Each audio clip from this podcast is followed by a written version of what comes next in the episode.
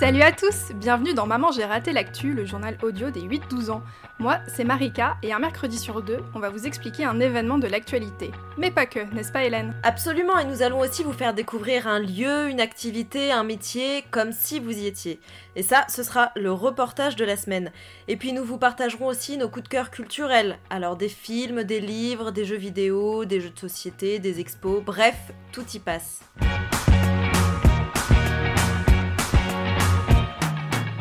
Hélène, euh, cet épisode, c'est une émission un peu spéciale. En effet. Donc tu le sais, nos auditeurs aussi sûrement, pour limiter l'épidémie de coronavirus dont on a déjà parlé dans un autre épisode, euh, les écoles sont fermées, euh, comme beaucoup de magasins, et il faut rester à la maison le plus possible. En fait, c'est tout simplement pour éviter bah, que les personnes se transmettent le virus entre elles. Et avant le reportage et la question du jour, on vous propose un petit concours. Yeah voilà, euh, vu que vous allez être beaucoup à la maison, on s'est dit que vous alliez avoir beaucoup de temps, et on aimerait tout simplement que vous nous disiez quelle est votre recette magique contre l'ennui. Alors, euh, on a quelques règles, ce sont les suivantes. Euh, c'est de l'audio ou de la vidéo, vous pouvez nous envoyer, euh, c'est-à-dire juste un son ou un extrait de vidéo, pas de texte. Il faut se présenter au début et il ne faut surtout pas que ça dépasse 45 secondes. Voilà. Alors, nos petits conseils, c'est bah, vous pouvez déjà écrire ce que vous allez dire. Je sais que Hélène, euh, comme moi, ça, ça, ça aide parfois. Ouais, c'est important, histoire de ne pas savonner, de pas chercher ses mots. euh, Exactement. pendant, euh, de longues secondes. Voilà. Euh, vous pouvez vous faire aider de vos parents. hein, ils, sont, ils sont là. euh, S'ils ont du temps, ils peuvent tout à fait vous aider. Euh, et puis surtout, faut pas hésiter à le faire avec vos frères et sœurs. Ça peut être plus sympa des fois. de C'est plus rigolo chose. à plusieurs. Voilà. Et puis surtout, bah, lâchez-vous. Voilà. euh, Présentez-nous euh, ce que vous avez envie. Il n'y a pas de limite. Ouais, ne soyez pas timide, on est là pour recevoir toutes vos bonnes idées, pour lutter contre l'ennui et que ce soit constructif en fait. Pas, Voilà. Tout pas, à fait. pas juste passer sa journée devant la télé euh, bêtement. Puis comme ça, vous expérimentez un peu euh, l'expérience de voilà écrire un texte, euh, le lire. Tout à fait, parce que la semaine de la presse à l'école est de fait annulée puisque vous ne pouvez plus aller à l'école. Donc c'est notre petite, petite contribution pour vous faire un petit peu découvrir le métier de En journaliste. fait, on vous donne des devoirs, oui, tout à fait. C'est vrai, c'est un peu ça. Alors, vous pouvez nous envoyer toutes vos réalisations sur notre adresse mail, mamangeratelactu.gmail.com et les réponses que l'on a préférées avec Hélène seront diffusées dans le podcast lors de prochains épisodes ou alors sur nos réseaux sociaux. C'est chouette. Voilà. Alors moi, du coup, ma question, Hélène, c'est, bah toi, qu'est-ce que tu vas faire de tout ce temps libre? Alors je vais voir, mais moi j'aime bien euh, cuisiner, j'aime bien faire mes Ouais. produits maison, tu vois, genre euh, euh, en, en fin d'été, euh, les produits, enfin les fruits euh, qui commencent un petit peu à, à se gâter, etc. J'en fais des confitures. J'avoue, je suis un peu une mamie confiture, j'aime trop en faire. Et euh, il y a quelque chose qui me taraude depuis quelques mois et je me suis pas encore lancée, c'est de faire mes propres yaourts. Ah oui, tout à fait, ouais. T'as une vais- machine?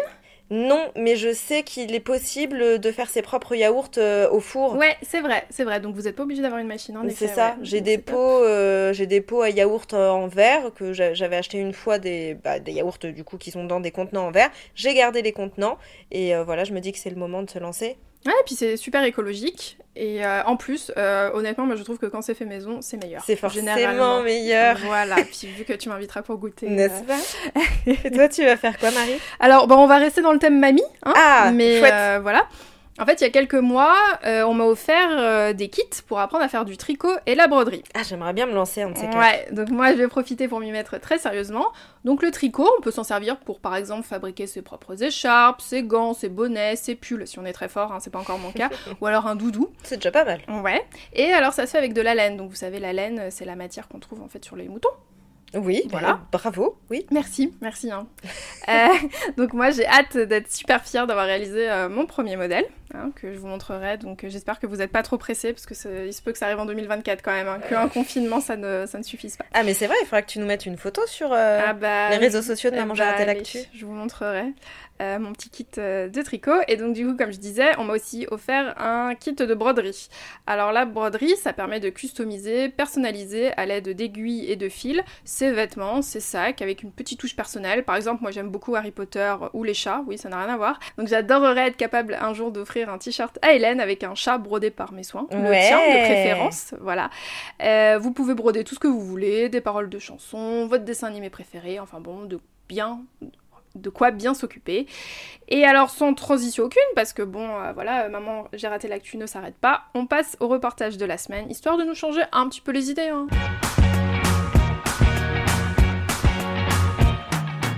Au cours de l'épisode 14, je vous ai fait découvrir le quotidien d'Idéal, la vache star du salon de l'agriculture. Cette fois-ci, je vous propose la découverte d'un type d'élevage beaucoup moins répandu en France, l'élevage des chameaux. Il existe un élevage camelin, donc un élevage de chameaux, tout proche de la Belgique, et c'est Yann Liénard, le président de l'association La Camellerie, qui nous en dit plus. Du coup, c'est quoi cette association? Alors, elle a pour but de faire découvrir les camélidés euh, donc les chameaux, les dromadaires, les lamas et les alpagas, ainsi que d'autres animaux comme les yaks et les zébus par exemple, qui sont d'autres animaux euh, que les dromadaires et les chameaux peuvent rencontrer dans leur pays d'origine. Voilà. Euh, du coup, elle les fait découvrir à travers la montre, puisqu'on propose des baptêmes. On propose aussi du lait et des savons.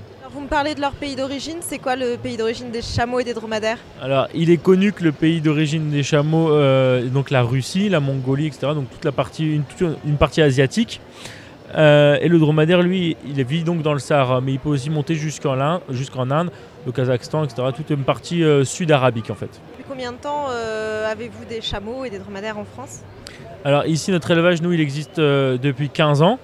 Donc l'entreprise a commencé il y a 15 ans et l'association, elle, elle a pris son envol il y a 5 ans. Donc vraiment sur du bénévolat à 100% pour, pour pouvoir venir s'amuser en fait avec les, les animaux d'un ami qui lui a monté son entreprise en fait cette personne a choisi euh, les chameaux? Alors en fait c'est euh, assez facile.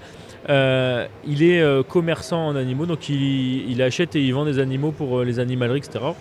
Et, donc notamment il lui arrive de, livrer des os. Et donc à l'époque il avait acheté en fait un lot de, de chameaux et il y en a une qui est arrivée malade. Euh, et, elle est donc restée sur place. Et puis euh, tout au long des soins, en fait, il s'est attaché à l'animal et c'est comme ça que la première est restée chez nous. Elle est toujours de ce monde, cette chamelle Elle est ici derrière, euh, derrière nous. ah, elle, est là au salon, Ouais, elle est sur le salon ici derrière. Elle s'appelle Jalna. Il y a 15 ans qu'elle est avec nous. Alors elle a quel âge maintenant? Elle en a 18. Et elle a fait beaucoup de petits depuis? On en a eu 5. Bah, elle en fait un tous les deux ans et la première année, on ne l'avait pas mise avec un mâle, donc elle en a fait 5 depuis. Alors la chamelle, elle va garder son petit dans son ventre, donc la gestation pendant 13 mois. La dromadaire, elle, pendant 12 mois. Euh, ensuite, elles vont produire du lait pendant 6 mois à 1 an. Donc en fonction des besoins du petit. Si le petit continue à aller téter, elle va continuer à produire. Si au bout de 6 mois, ce qui est normalement le minimum, euh, si le petit arrête de téter, alors elle va tout doucement diminuer sa, dose de lait. Euh, ensuite, le lait, alors pour le chamelon, bah, du coup, c'est forcément sa première nourriture, donc il faut que qu'il en ait une, quantité suffisante pour, euh, pour pouvoir bien grandir et bien se lancer dans la vie. Et ensuite, chez nous, dans, la consommation euh, à l'homme, donc en fait, il est super digeste pour l'humain. Donc c'est un gros avantage. Euh, il est riche en vitamines, sous forme de savon quand on se le, met sur la peau. Il va protéger du, soleil notamment. Il va y avoir une, hydratation de la peau puisqu'on retrouve à l'intérieur la graisse de la bosse du dromadaire ou du chameau qui permet une hydratation plus profonde de la peau. Alors justement, quelle est la différence entre un chameau et un dromadaire Alors la plus flagrante, c'est euh, les bosses forcément, puisque le dromadaire a une bosse, le chameau en a deux. Le chameau, il y a deux syllabes, il y a deux bosses. Voilà, c'est assez facile à retenir. Et ensuite, bah, aussi leur pays d'origine. Même si dans la nature, ils peuvent se retrouver, parce que même si un est africain, l'autre asiatique, il arrive que notamment au Kazakhstan, ils se retrouvent et qu'on puisse croiser des, croisements en fait de, de chameaux et de dromadaires. Donc un animal dont le père ou la mère serait chameau et le père ou la mère serait dromadaire. Ce qu'on appelle en fait un turcoman. Et alors du coup ça donne quoi? Il y a une ou deux bosses? Alors euh, nous on en a un spécimen euh, dans l'élevage. Euh, alors elle a une grosse bosse qui va partir plus près des, plus en avant sur les épaules, qui va finir plus en arrière sur la croupe. Et donc une seule grosse bosse qui en haut, quand au lieu de se rejoindre, va faire une petite vaguelette. Donc on a une grosse bosse de dromadaire et avec une petite vague de, de chameau. Est-ce que vous le trayez, vous les à la main? Non. Alors ils sont très euh, comme euh, pour les vaches en fait. Euh, donc dans une, salle de traite. simplement la seule différence c'est que le dromadaire va produire pour une bonne chamelle va produire 10 litres contre 35 pour une vache à la journée. Et en plus de ça, on est obligé de partager la traite avec un petit. On ne peut pas séparer la mère du petit comme on le fait chez les vaches. Simplement parce que la mère, le dromadaire ou le chameau vit, vit sa vie constamment en pensant à l'économie d'énergie. Donc s'il a plus de petits constamment avec lui, euh, et va arrêter la lactation. Donc même pendant la traite, le petit va téter pour euh, que la mère oublie qu'elle est en train de se faire traire par l'humain. L'humain, il a, euh, j'ai envie de dire quasiment toujours, à partir du moment où il a découvert le dromadaire, utilisé le dromadaire.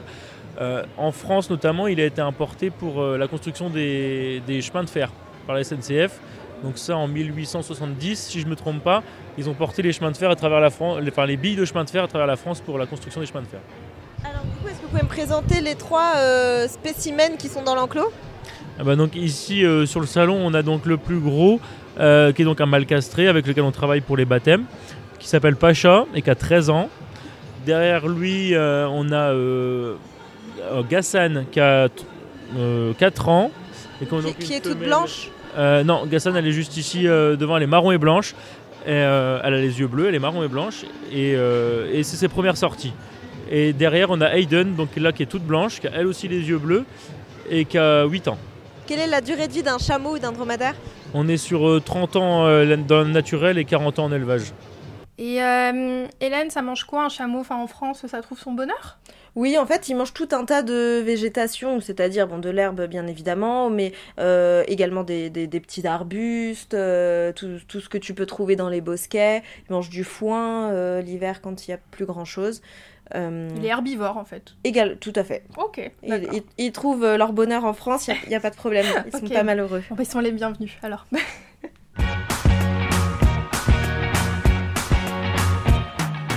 La question de cette semaine nous concerne un tout petit peu, Marika, tu vas voir. Ah bon? Oui. Elle nous a été envoyée par Lilan. Bonjour, je m'appelle Lilan, j'ai 10 ans et demi et je suis en CM2. Et voilà ma question. J'aimerais savoir comment c'est la vie d'un journaliste car j'aimerais en faire mon métier plus tard. Voilà, merci. Et je trouve votre émission super. Bonne chance pour le reste. Oh. Voilà, merci beaucoup tout d'abord Lilan pour, euh, pour ce super commentaire, ça nous fait vraiment très très chaud au cœur. Trop agréable. Merci beaucoup, c'est trop mignon. Euh, alors nous aurions très bien pu te répondre euh, nous-mêmes, Lilan, puisque Marika et moi sommes toutes deux journalistes, mhm. mais nous sommes encore jeunes dans le métier et j'ai pensé poser la question à un journaliste qui a déjà de l'expérience et une très belle carrière derrière lui. Il s'agit de Mark Epstein, qui a été grand reporter au service Monde du journal L'Express pendant une quinzaine d'années. Dans les journaux, la plupart du temps, il y a différents services, c'est-à-dire des équipes de journalistes qui s'occupent de thématiques différentes. Il y a donc le service monde, il y a aussi par exemple le service politique, le service économique, le service culture. Et euh, l'Express, pour lequel a longtemps travaillé Marc, est un hebdomadaire. Tu sais ce que ça signifie, Marika? Oui, alors un hebdomadaire ou hebdo pour les intimes, c'est un journal qui paraît toutes les semaines. En fait, on dit quotidien pour un journal qui paraît tous les jours et mensuel pour un journal qui paraît tous les mois. Exactement, Marika. Merci pour toutes ces précisions. Alors, Lilan, voici la réponse de Marc. Bonjour, Lilan. C'est une très bonne question. Il n'y a, pas une seule réponse en fait à la question que tu poses. Moi, j'ai longtemps été euh, ce qu'on appelle en France grand reporter. Alors un grand reporter, il peut être grand parce qu'il est grand. Moi je mesure 1m82, mais en fait en général les grands reporters, on les appelle comme ça parce que on, peut les envoyer sur un tas de sujets. On peut les envoyer euh, au bout de leur rue et on leur fait confiance pour euh, ramener un reportage intéressant sur, ce qui se passe au bout de leur rue. Et puis on peut aussi les envoyer à l'autre bout du monde, euh, en Chine, en Australie, des fois même euh, sur des conflits armés. Un peu comme Tintin, tu sais, si tu, si tu lis les aventures de Tintin et Milou, bah, c'est un peu ce qui lui arrive à Tintin. Et, euh, les grands reporters, en principe, ils doivent pouvoir se, se débrouiller dans n'importe quel terrain, dans n'importe quel environnement. Moi, c'est ce que j'ai fait pendant une quinzaine d'années à peu près pour un hebdomadaire, un magazine qui s'appelle L'Express, et où j'étais grand reporter au service Monde. Donc, euh, dans ma carrière à moi, bah, j'ai travaillé dans tout plein de pays. Je crois que c'est près de 70, 80 pays différents dans le monde entier, sur des sujets complètement différents. Des fois, c'était très dur, tout ce qu'on imagine autour du reportage international. Donc ça pouvait être des guerres, ça pouvait être des épidémies, euh, ça pouvait être des catastrophes naturelles.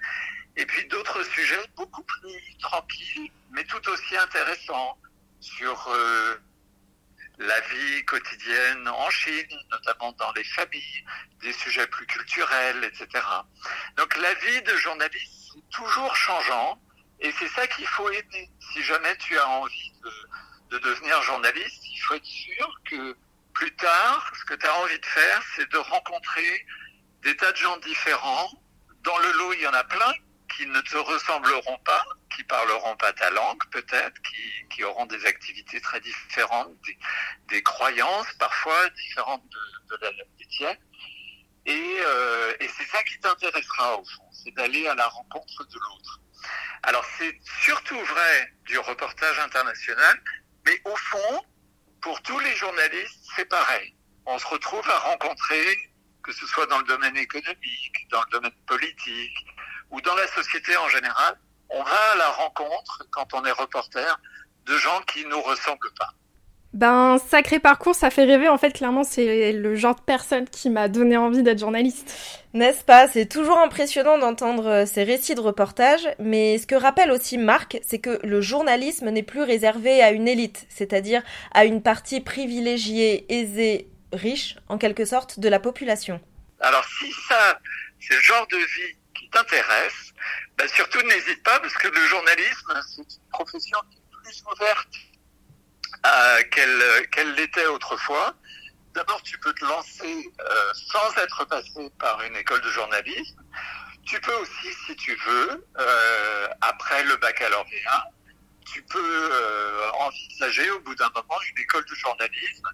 Et si tu as l'impression que c'est pas pour toi, que tu ne connais pas de journaliste, peut-être que tu habites un petit village, peut-être que, enfin, tout ça, ça te paraît très loin de ton quotidien.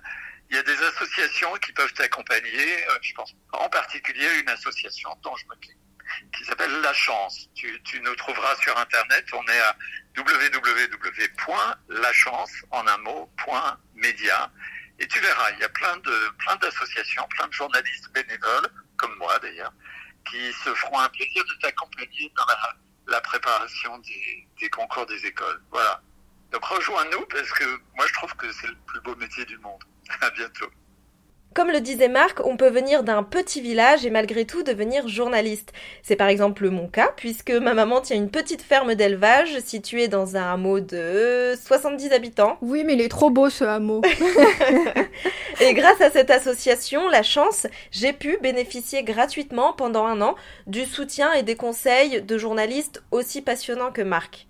Alors croyez en vous, ne vous posez pas de barrières, le journalisme est à votre portée si c'est votre vocation. D'ailleurs, si l'un d'entre vous a une question à nous poser, que ça soit sur le métier de journaliste ou tout autre sujet, écrivez-nous sur mamangeratélactu.gmail.com ou sur nos réseaux sociaux, Facebook, Twitter, Instagram, vous avez le choix.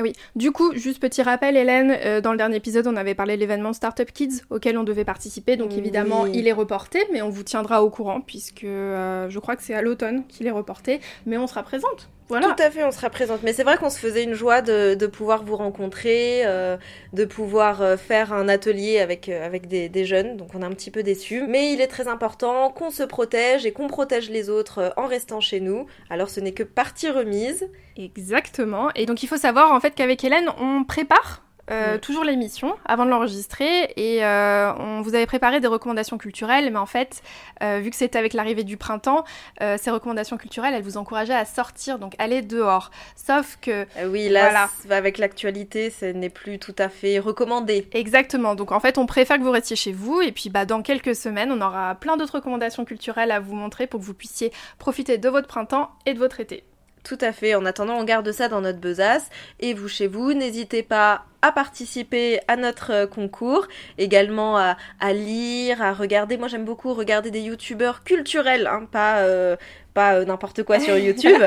Euh, je pense par exemple aux revues du Monde qui parlent beaucoup d'histoire et d'archéologie, à Dirty Biology qui parle euh, bah, de, de- de biologie et de sociologie, enfin de- plein de mots qui ont l'air barbares comme ça, mais qui sont expliqués de manière très intéressante et ça nous permet de comprendre plein de choses sur le fonctionnement de l'être humain, des sociétés. Et puis euh, aussi, ils peuvent euh, réécouter nos anciens podcasts, puisque je crois qu'on en est, si on met tous nos podcasts ensemble, euh, nos épisodes ensemble, on en est à plus de 4 heures. Donc Oui, déjà, ça. ça. peut occuper une bonne matinée. Et puis, surtout celui sur le coronavirus, ça peut peut-être aussi déjà répondre à des questions que vous vous posiez. Voilà. Et du coup, donc, tout ce dont nous avons parlé dans cet épisode sera présent dans la description. Pour suivre tout ce qui se passe dans le monde de Maman j'ai raté l'actu, rendez-vous sur nos réseaux sociaux, Facebook et Instagram. Nous sommes très faciles à trouver, nous sommes sur Twitter aussi. Et pensez à nous envoyer une question comme euh, Lilan cette semaine et nous y répondrons dans le prochain épisode. Et si vous voulez nous aider, partagez cet épisode autour de vous, mettez-nous 5 étoiles sur la plateforme sur laquelle vous nous écoutez, par exemple Apple Podcast. Prochain épisode le 1er avril. C'est un poisson ou pas déjà? Non, promis, c'est pas une blague, on sera là. Eh bah très bien alors, bye bye Bye bye